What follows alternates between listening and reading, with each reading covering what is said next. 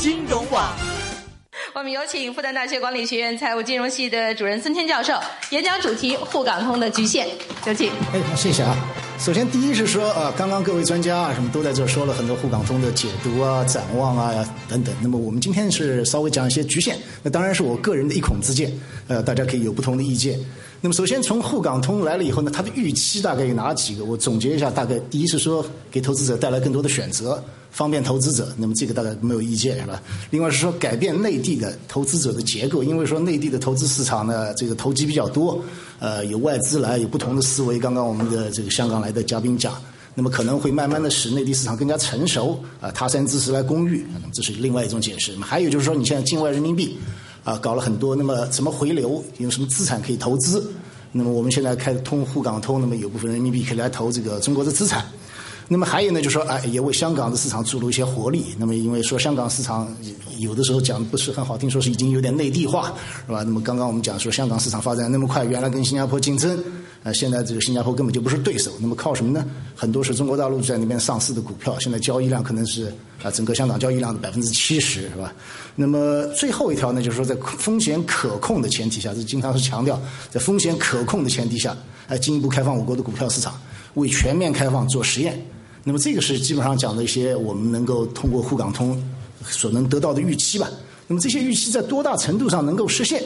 我们今天就是稍微就是谈一下我的看法。首先从更多投资的选择的角度来看，沪港通它的实际上的边际效用呢，我觉得不是太大。因为你如果是对香港的投资者来讲，又有 B 股可以投资，又有 H 股可以投资。另外再从更广泛的角度讲，我们中国的上市公司大概是两千六百家。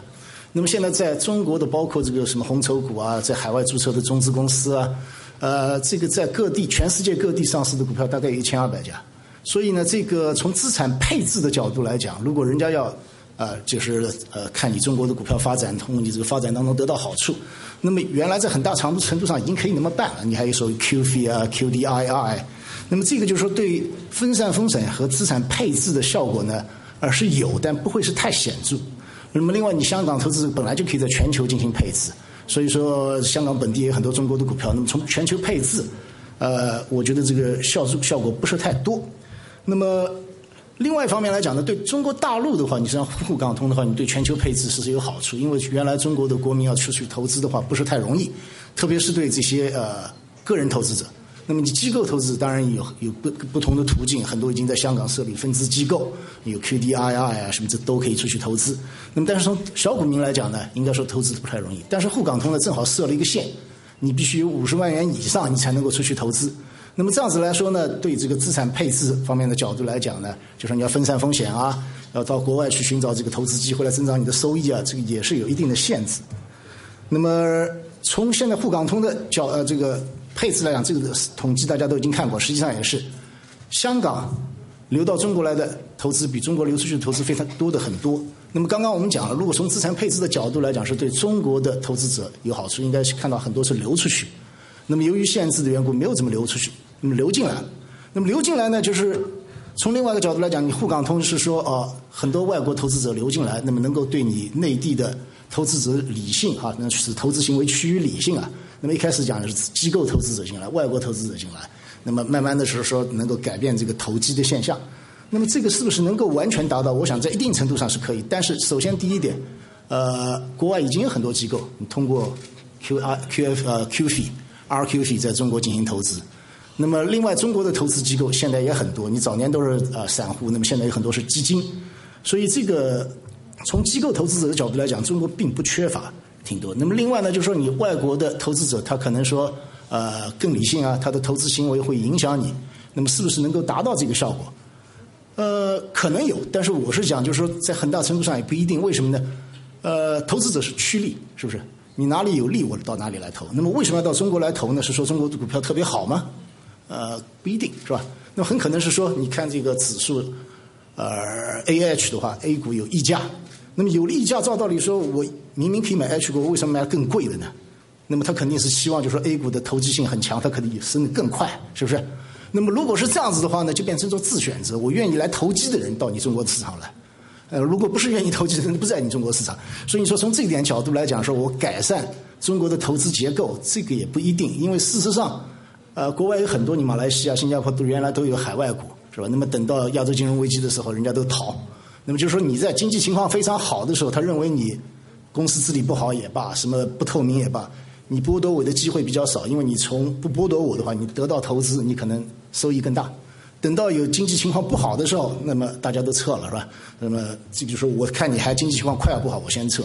那么在那样情况下，就你通不通啊？什么？你引来的人不见得就是说能够理性的改变你的投资行为，不一定，是吧？那么这个也是说，你现在看来也是一样，就说你为什么有香港的流到中国大陆来的反而比中国大陆流出去多？我们刚刚已经讲，从资产配置的角度来讲，应该看到更多的中国股票出去。那么现在你看到是相反，当然这个时间段比较短，那么可能说中国人不熟悉。那么如果这个趋势持续的话，那就说明这个对改善中国者投资行为，使它变得更理性，这个说法不见得能够呃有很大的效果。那么另外，我想如果说是在中国市场真正要做好的事情，还是应该是做内功，就是说你真的把自己股票市场上把投机性压下去的话，一个很好的办法。我看今天看报纸有这一条，就是证监会开始非常 serious 的考虑。要下市是吧？那么如果说你一年能够上市五百家，就下市三百家，这样的情况出现的话，那我觉得这个市场就比较能够趋于理性，是吧？那么你如果光是靠引进外资，不一定啊。你现在看那么多引进外资来，都是一样啊，投机啊。等到赚钱的时候都走，你银行引了那么多这样的投资者，不都一样啊？等到股票价格上去的时候都走掉，是吧？呃，另外你说这个对人民币提供一种投资选择，就是境外人民币搞一种投资选择。呃，你有那么多境外的离岸中心啊什么，但是你没有人民币资产给人家投资的话，这个也发展不下去。所以说，呃，如果是有沪港通，那么它可以来投资，但这个量太小，而且是双向，所以呢，净差额的话不会太大，所以这个是也不会影响很大。那么当然，这个是一个动态的发展的，将来可能会更开开放更多，这是有可能。那么为香港市场增加活力吗？那么这个边际效用也不明显，因为原来已经有很多公司到那边去上市了。你现在再让他来增加点投资到这儿的话，增加多少活力不一定。另外呢，可能对香港是不是有一些负面的影响，也有可能，因为它有分流，是吧？你如果是呃很多的人都集中投中国的股票的话，那么你香港本地的股票就会比较少。OK，那么从现在情况是，资金从香港流到大陆来的比流过去的要多。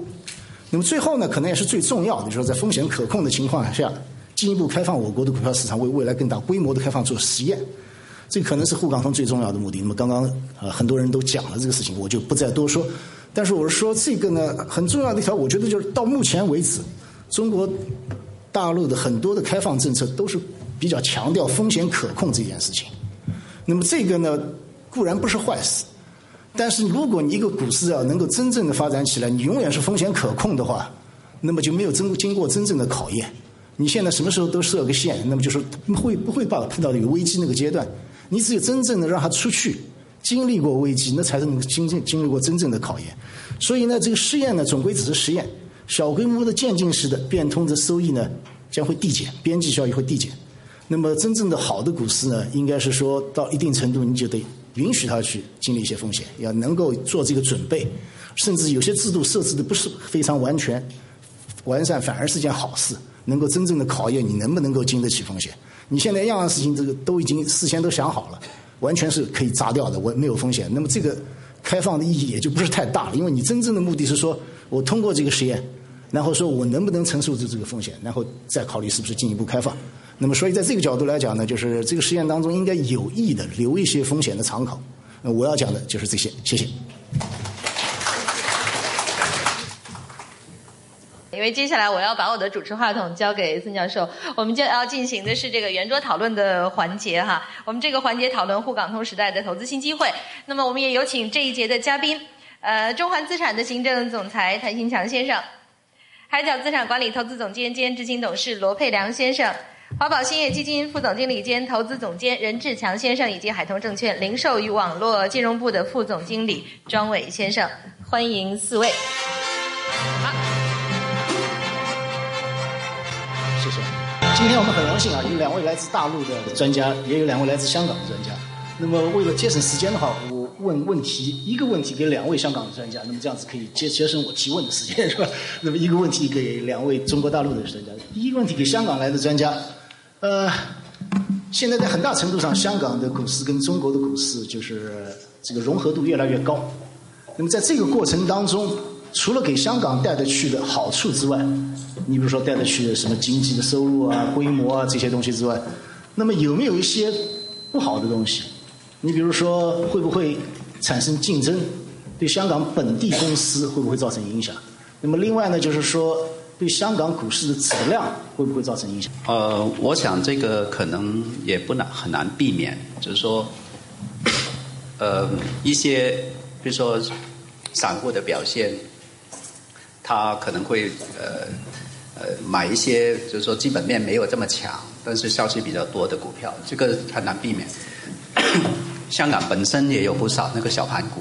就是这样子，所以我想会绝对会出现这个，嗯，呃，但是呢，呃，香港的市场呢，呃，主道还是在啊，还是蛮多的机构，也包括很多那个呃呃海外的资金，就说我们超过一半是海外的，还有剩下来的还有很多是机构，所以散户在香港的比重过去一直都不是很特别多，我我相信这个情呃情况应该是可控的。我也有同样的担心，我觉得对香港这个长远的影响也不知道到底是好的程度比较多还是坏的程度。但是呃，刚才罗先生可能也也提到过了，其实我觉得香港未来的前途作为一个国际的金融中心，也不一定在就在股票市场方面的，其实还有很多事情可以做的，资产管理就是其中一个最重要的啊。可能刚才 Charles 也提过了，这我觉得呃，未来中国还是很多基金会往外面走的啊。香港的税务那么低啊，Charles 也也常说啊，遗遗产税也没有啊，这个优势是是是越来越明显的啊。我我我们在香港现在在呃一些酒店啊，西季酒店常常碰到国内的富豪的，呃，马云都整天都待在香港的，所以如果香港不好，那么我估计他们也不会常来吧。啊，还有呢，就是我刚才也也跟呃传媒说过，就是呃开始的时候，我们当然看到就是南水往北的比较多，但是如果我我刚才孙教授也提到过，呃香港沪港通对内地的理性化的影响也不一定那么大，这个我也觉得是，但是我刚才也提过了，我还是希望香港能够经过尤其是啊香港本身的市场这个机构性投资者的比例。相对真的比较高，那么这个差价如果真的越差越大，越拉越远，那么我觉得国内的投资者也是聪明的，还是会做一个套利，会做一个对冲的，所以我也不担心，呃，这个这个基金永远就是往往北啊，不会回到呃南边来走。我觉得这个也会的，而且呢，我觉得呃，就像十年前啊，这个自由行啊，呃，内地的旅客开始在去香港的时候，开始。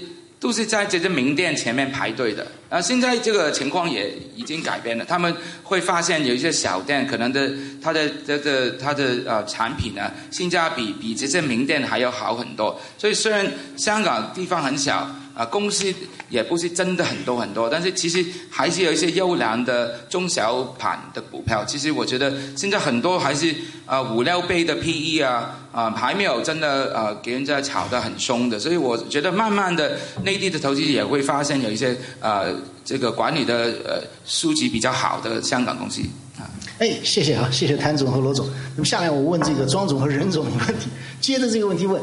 那么你们觉得，就是说，国外的投资机构进来或者国外的投资者进来，他们的 behavior，也就是投资的这个行为，跟中国本地的机构或者是投资者的行为有很大差异吗？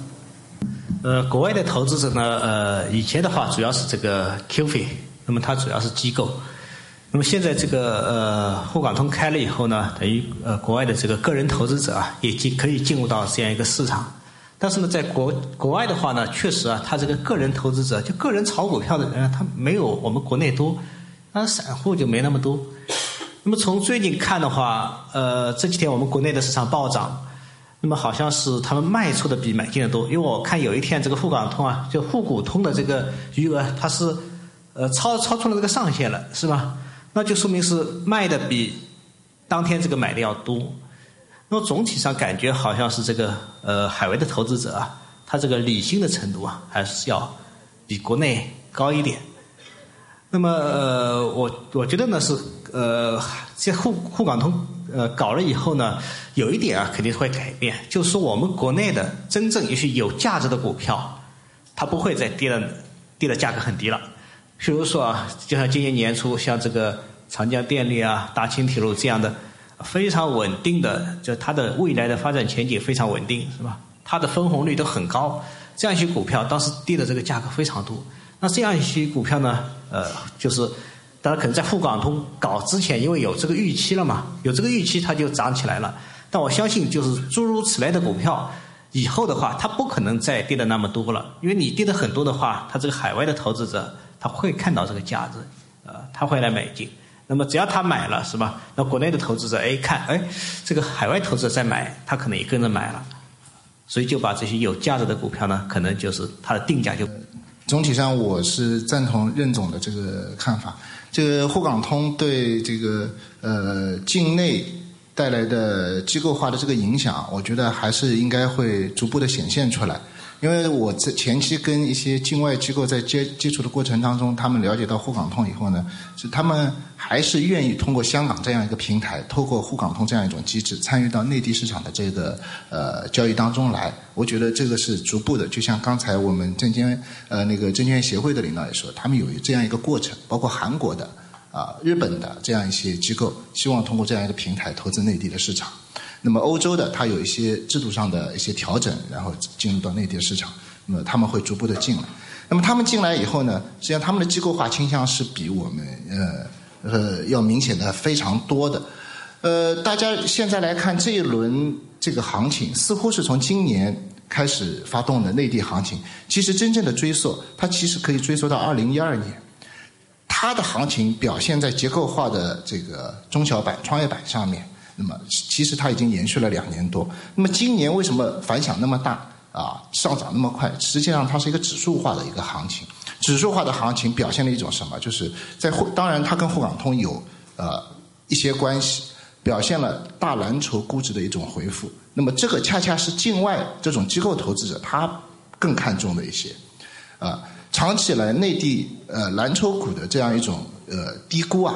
没有被我们内地的这样一种投资者所接受，它的长期的市盈率在啊八倍左右，这个跟呃境外实际上是有巨大差异的。经过这一轮的上涨，其实它也就到了十倍左右，还有一个空间。那么现在机构境外的机构投资者正在逐步的通过沪港通来投资内地的市场，那么它实际上已经潜潜移默化的影响到了内地市场的一种啊投资理念、投资价值的这样一种变化。我觉得慢慢的这样一种机制啊。它会逐步的渗透进来，影响我们内地的这样一种结构。哎，好，谢谢啊，谢谢两位的这个回答。那么我们今天由于时间的关系，我们想把更多的时间留给我们下面的观众或者听众来提问，好吧？我看很多人好像已经有点入睡。哎，早上好。行，呃，大家看呃有什么问题，我们专家在这儿能够提问，好吧？我们下面时间留给大家。大大这个问问题呢，呃，就是呃，回答起来呢也不是那么容易，呃，因为我我觉得呢，就我们这个呃证券市场啊，它在发生一些非常大的一个变化，实际上是有两个东西驱动着我们这个市证券市场在发生变化。第一个呢，就是新常态，就是这次的经济中央经济工作会议呢，实际上是非常好的阐述了为什么我们现在是新常态。然后到底这个以后这个新常态大大概是什么样的？我觉得这个是讲的是非常好，因为确实我们现在的经济跟以往不一样了。因为以往我们看我们这个经济啊都是叫波动式的，是吧？它发展速度很快，然后但是呢波动又很大，可能这个是这样子的，是吧？它这个上去了又下来，下来了又上去。好，这一次我们这个下去了，经济增长速度从十点几，是吧？超过百分之十，现在下到百分之七左右了，你回不上去了，不可能再回到百分之十左右去了。那么这就是一个趋势性的下降，那我估计就可能这个七啊还是会慢慢往下降的啊。那么这个就是我们看未来的话，它这个经济增长的区间啊，我估计可能在六到百就是七可能上下就这个幅度之内。那么它的波动会降低，就它不会再像以前那么波动很大，它的波动会波动比较小了。那么这是一个呃，那么另外呢，就我们呃整个经济的驱动力量。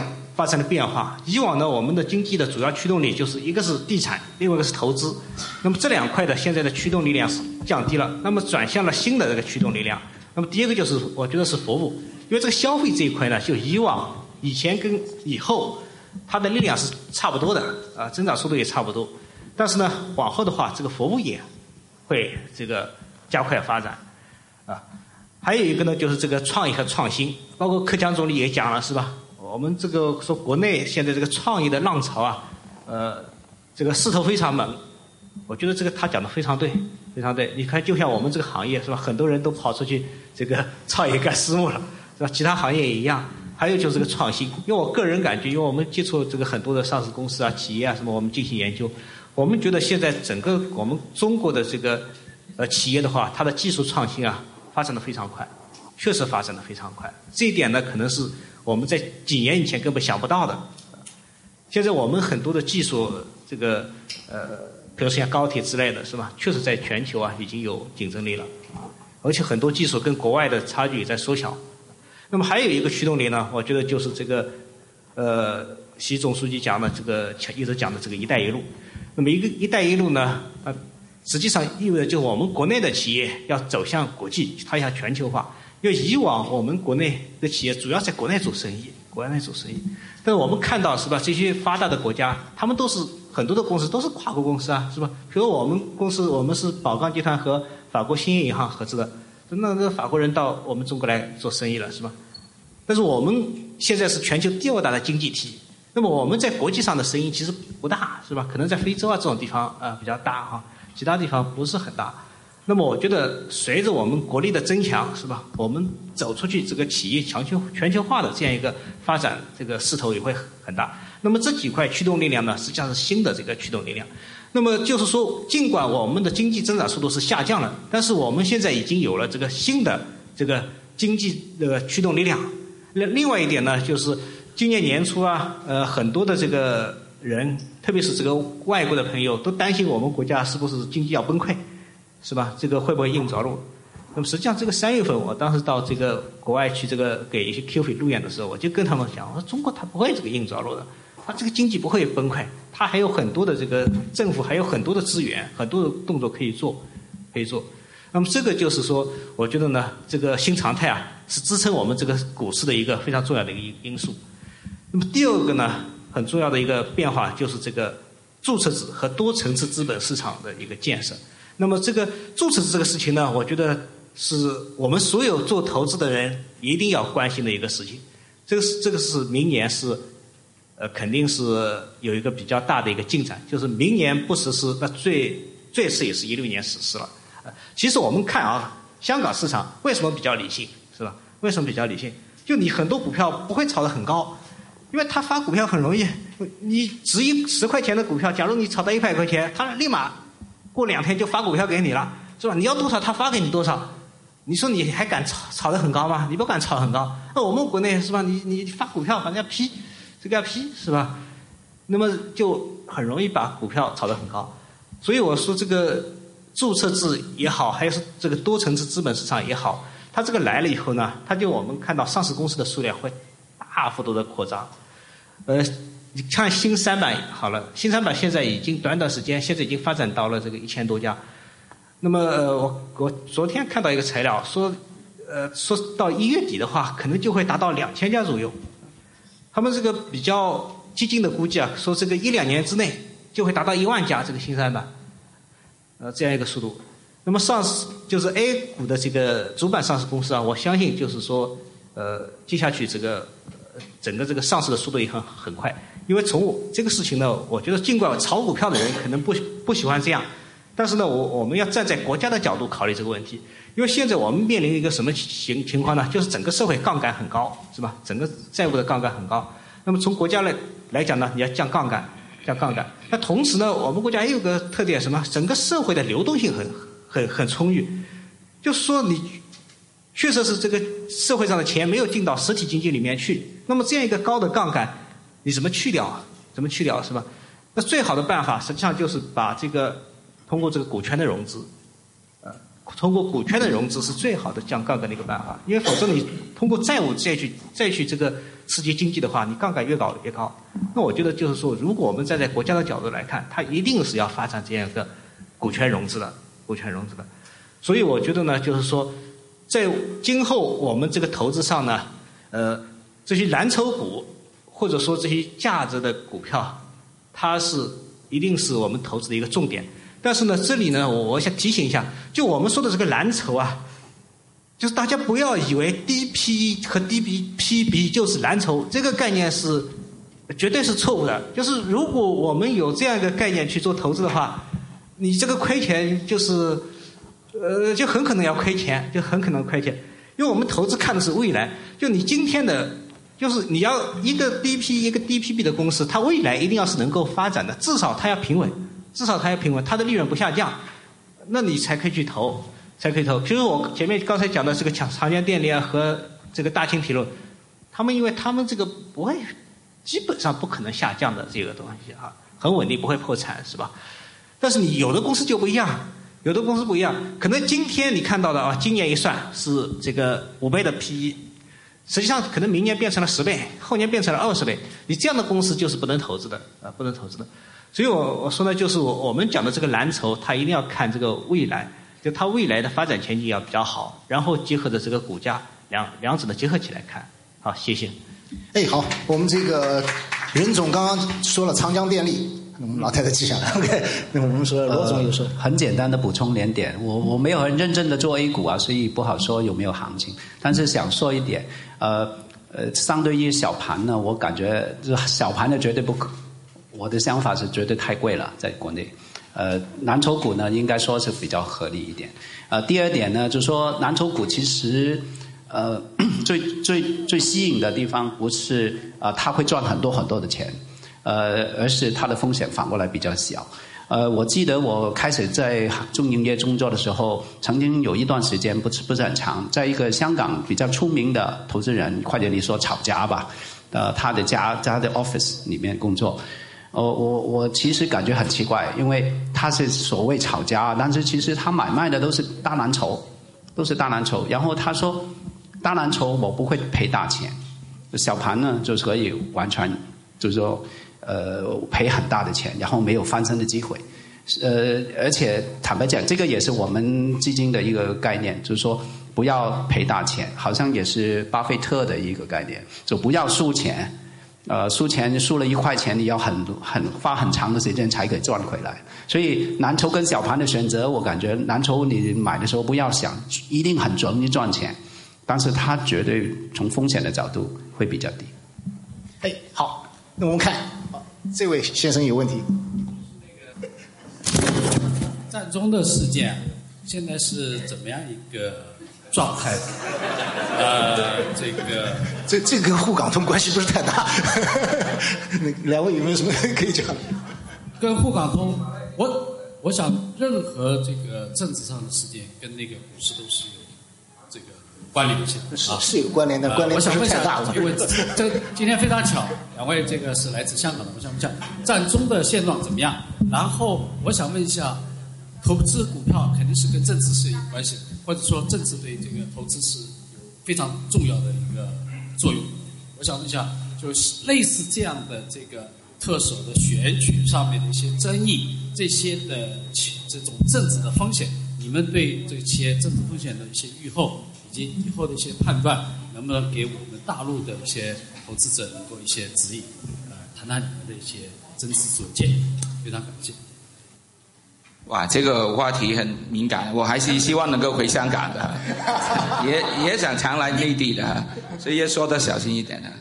其实，首先，我我我最最近一个礼拜在内地，所以不在香港。但是我看新闻，好像已经清，对啊，这个道路上的问题已经几几乎是所有都清清楚了，都已经通车了。呃，但是当然，我觉得问题还是挺挺。挺严重的，这个也是会比较长期的啊下去的。但是我觉得，嗯，怎么说呢？我我觉得街上的斗争暂暂时停了，但是又回到议会那边了。但是我觉得，呃，我我的看法是，呃呃，这个所谓的八三幺这个国务院的这个框架是不会改的，但是我我听出来就是好像在它细节上面还是会有一些弹性的，就是现在要谈的就是这个呃选举委员会的怎么推选这个委员会出来，这个从前也是比较黑山作业的，很多都是渔农界啊，这个香港已经没有人没有什么人是渔民的了，但还但是还是。他还有几十几十个代表，但是未来可能这个会减少。然后他们在说有些，比如说呃界别，比如说啊法律界啊，他原来是呃按照每一个律师所来投票的。未来如果呃开放到每个会员来投票，这个已经非常开放了。我觉得这个还是会有一定的弹性。可呃我不知道能不能够全部。啊呃的人呐，年轻人都满意这个安排，但是我我觉得其实呃，我觉得呃，无论是呃呃香港政府还是这个啊中央政府，我觉得这一次在香港处理这个事情的呃长期的政策，我觉得还是很有问题的。但是短期这个处理这个啊占中的问题，我觉得已经处理的不错，也是而且我觉得已经比较有忍耐力，也而且我我觉得未来我还是比较乐观，能够有一个。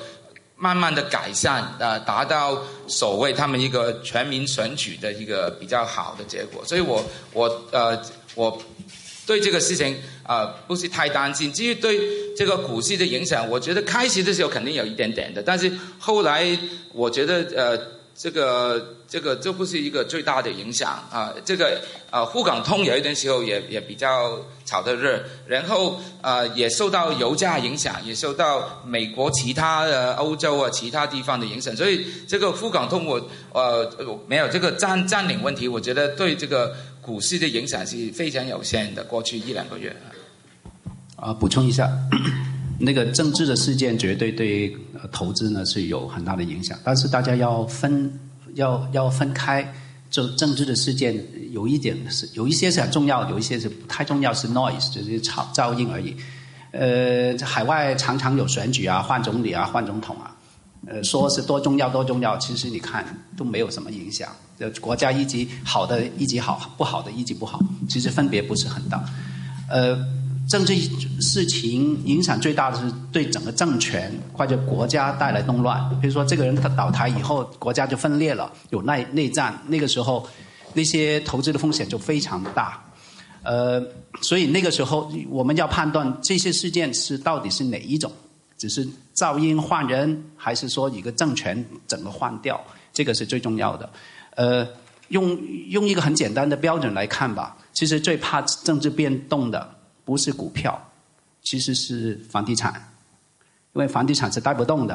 啊，大家可能都知道，历史上一个政权换了，那个房地产呃就没了。就算你地，但是也可能要拿出来分，对不对？所以，所以那个那个是最重要的。而香港的房地产过去，我估计呃几个月其实蛮平稳，呃，好好像还蛮创创新高的。所以我估计这个事件应该不是特别大的一个事情。哎，好，谢谢。还有什么其他问题？那边，我认为这个三个自贸区的话，它相关的股票的之后的行情会是怎么样的？我不太懂，因为我们上海自贸区是首先实行，但是我看前两天我们那个上海物贸这只股票也是上海自贸区的概念股，它已经要有退市风险，就是说，因为之前也一直在传要新设立自贸区。一些比如说像珠海港之类的，它近两个月已经股价翻倍，就是说这一类的股票要不要近期关注一下？如果关注的话，是怎么关注？这这个问题应该呃这样来回答：这个上海呃自贸区的题材啊，从自贸区开始酝酿到后来揭牌，实际上它是有一个呃行情的一个提前透支的过程的。那么新的中央这个国务院呃宣布的三个。这个自贸实验园区啊，它的题材也是在我记得好几个月之前就已经有这样一轮行情的带动，所以这个呃今后有没有发展，我觉得取决于这个内在的这个上市公司的自己的实质性的东西，并不因为你在自贸区占了一块地就能这个取得多大的一个业务的发展，在于你核心的啊业务能不能带来持续的这样一个推动，这个可能是它的一个核心，对吧？这个我觉得是关需要关注的。那么上海自贸区这个从揭牌到现在已经有一年多了，但是它的效应还在逐步的一个发挥出来。大家可以继续关注，我觉得包括上海自贸区以及新批的三家自贸区，呃，相关的具有核心竞争力、发展优势的这样一些上市公司，这个可能是核心环节所在。啊，哎，好，谢谢。哎，那位女孩。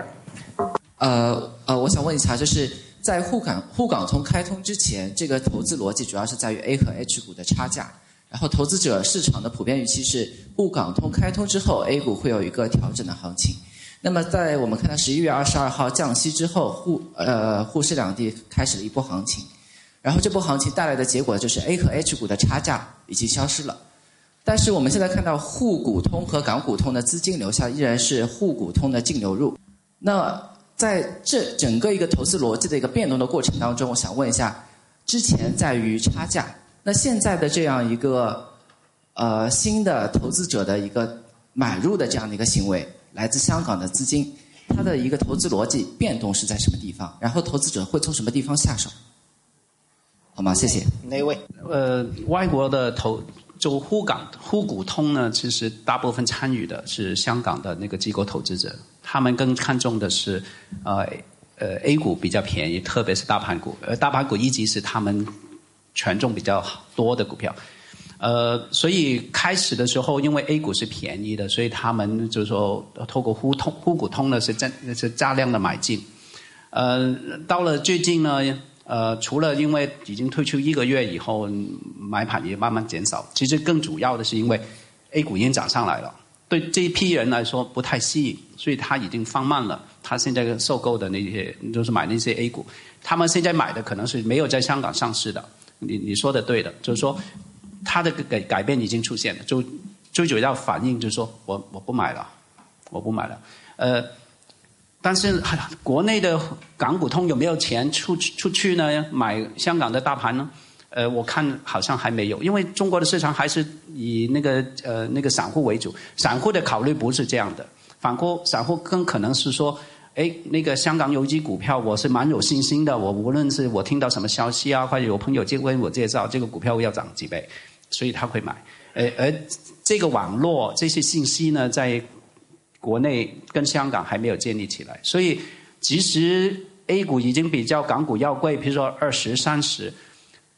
国内的机构可能也不会，就是说一下子出去买香港的股票。我看，呃，反过来，可能更可能是这些一些呃他们很熟悉的一些小盘在香港上市以后，他们会透过港股通去买香港股票。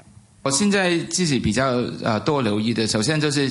呃，我们当然要想前一步了。沪港通已经通了，这个就就已经已经在了。我们现在就希望能够预计到这个深港通什么时候会通，所以我们现在反而多一点时间研究深圳那边的股票，而且哪边的啊通常比较昂贵，但是比较多民企。其实长远来讲，像刚才呃任总也提到了，我们看股票不不要单看单看它的 P E 啊 P B，也要它看它的前前景。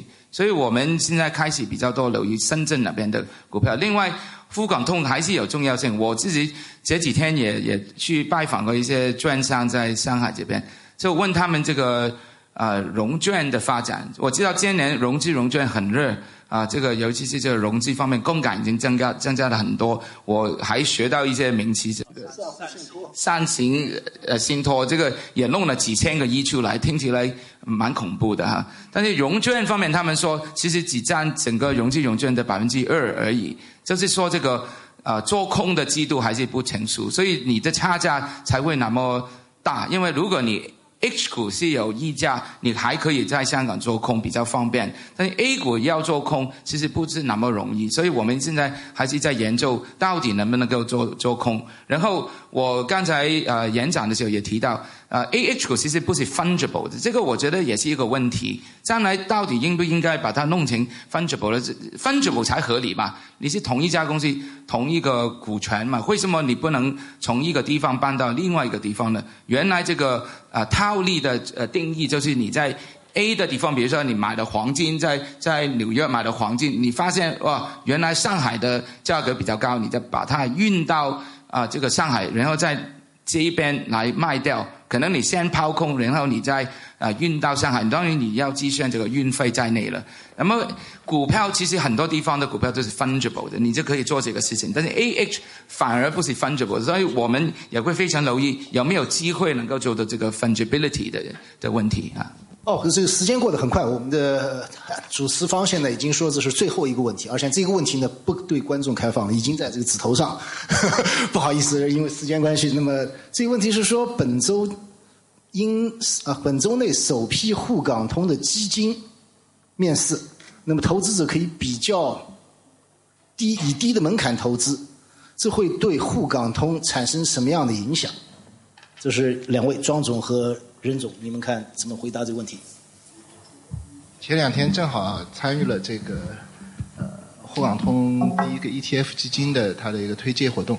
呃，的确这个门槛呢，刚才在演讲过过程当中已经提到了，因为因为港交所的这个提议啊，这个沪港通有一个五十万资产的这样一个门槛。的确，五十万资产的门槛呢，挡住了国内的一批这个投资者。呃，事实上，为什么港股通在前一个月它的这个交易量明显，或者说出去的南下的量明显小呢？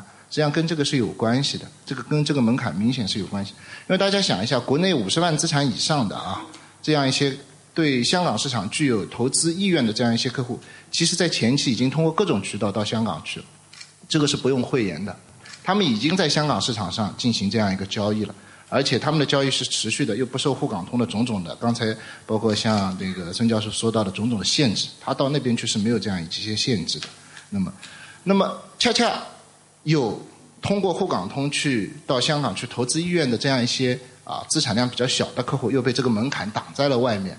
啊，这个可能是前期沪港通呃，尤其是南下资金啊比较少的一个重要的原因之一啊，只是之一。那么这个。基金的这样一个沪港通基金的出现，呃，很明显会去平抑呃很好的调节这样一种状态。因为据我所知，这个基金的投资门槛是从一千块钱开始的，啊，一千块钱开始，从五十万大幅的降低到一千块钱，那么很可能这个应该说是必然会对沪港通，尤其南下资金有一个很好的一个推动作用。那么两个基金的同时推出，无疑是对呃这个呃一般的客户参与。港股通的这样一个交易起一个很好的作用，同时呢，这也是一个机构化的一个转变的一个过程啊。呃，基金公司代表了专业，代表了这样一种呃有效的风险控制的这样一种手段，那么的确能起到很好的这样一个作用啊。我对这个是表示期待的，呃，认同。那我补充一下，那这个呢肯定是个好事情，是吧？呃，包括这个刚才这个庄总也讲了，会起到一些比较好的作用，但就这个作用的程度到底怎么样？我个人感觉呢，可能程度也不会太大，因为我们公司呢就有一个 QD 的基金，它专门是投港股的。